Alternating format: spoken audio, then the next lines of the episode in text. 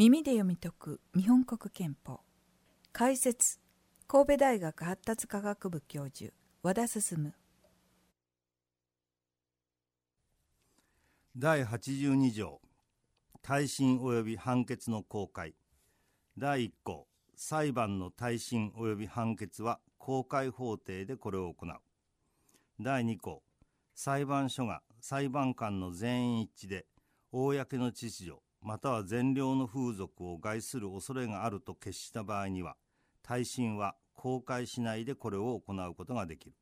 ただし政治犯罪出版に関する犯罪またはこの憲法第3章で保障する国民の権利が問題となっている事件の耐震は常にこれを公開しなければならない。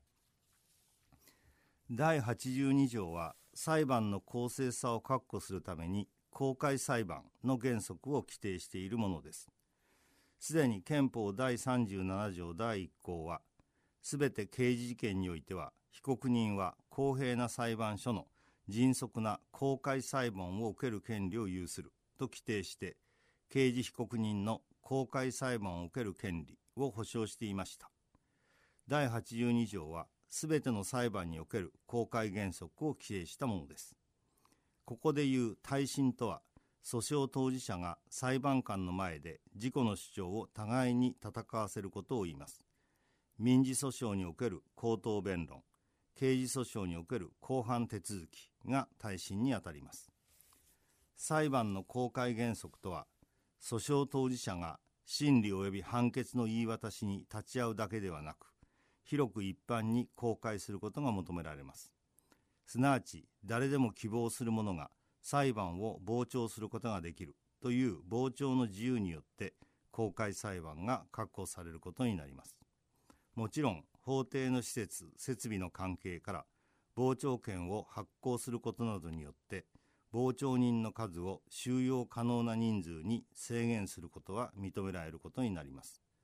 もちろん傍聴券の配布にあたっては公正な方法が取られるべきことは当然のことです。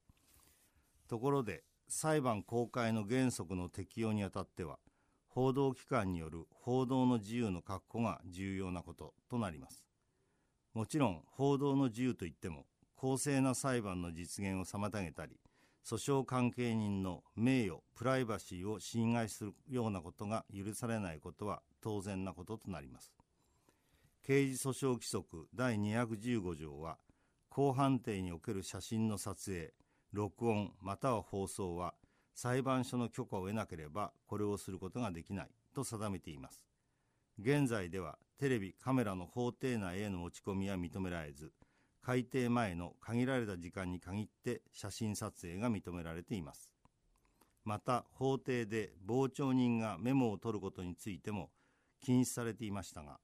このメモを取ることについて争われた事件について最高裁判所は1989年の判決で傍聴人は法廷における裁判を見聞きすることができるのであるから傍聴人が法廷においてメモを取ることはその見聞する裁判を認識記憶するためになされるものである限り尊重に値しゆえなく妨げられてはならないものと言うべきとしてメモを傍聴人の自由として認めることになりました。第82条第2項は裁判の公開原則の例外を定めています。すなわち裁判所が裁判官の全員一致で公の秩序または善良の風俗を害する恐れがあると決した場合には耐震は公開しないでこれを行うことができるとしています。裁判の評決は3人ないしは5人の裁判官による合議体の場合には通常は過半数で決定しますが裁判非公開の決定は全員一致の決定を必要とします。そして非公開にできるのは耐震であって判決は必ず公開の法廷で行われなければなりません。非公開にされる理由としては公の秩序または善良の風俗を害する恐れがある場合としていますが今日ではこうした社会的害悪の防止という観点よりも訴訟当事者や証人などの訴訟関係人の名誉プライバシーなどの人権に対する配慮という側面が強く考えられるようになっています。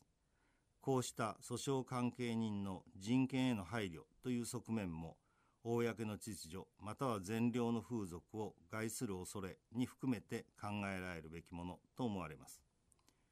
第82条第2項の正し書きは政治犯罪出版に関する犯罪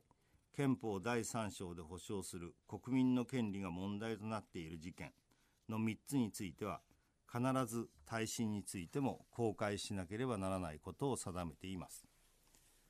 ここでいう政治犯罪とは国家の基本秩序の侵害に関わるような犯罪。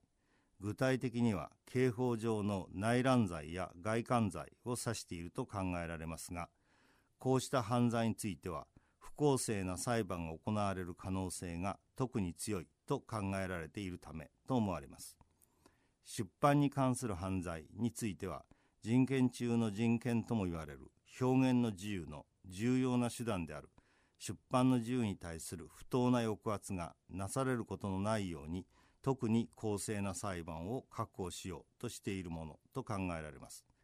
また憲法第3章は国民の人権の保障を規定した章であり人権に対する不当な抑圧を許さないために特に公正な裁判を保障しようとしたものです。以上第82条でした、うん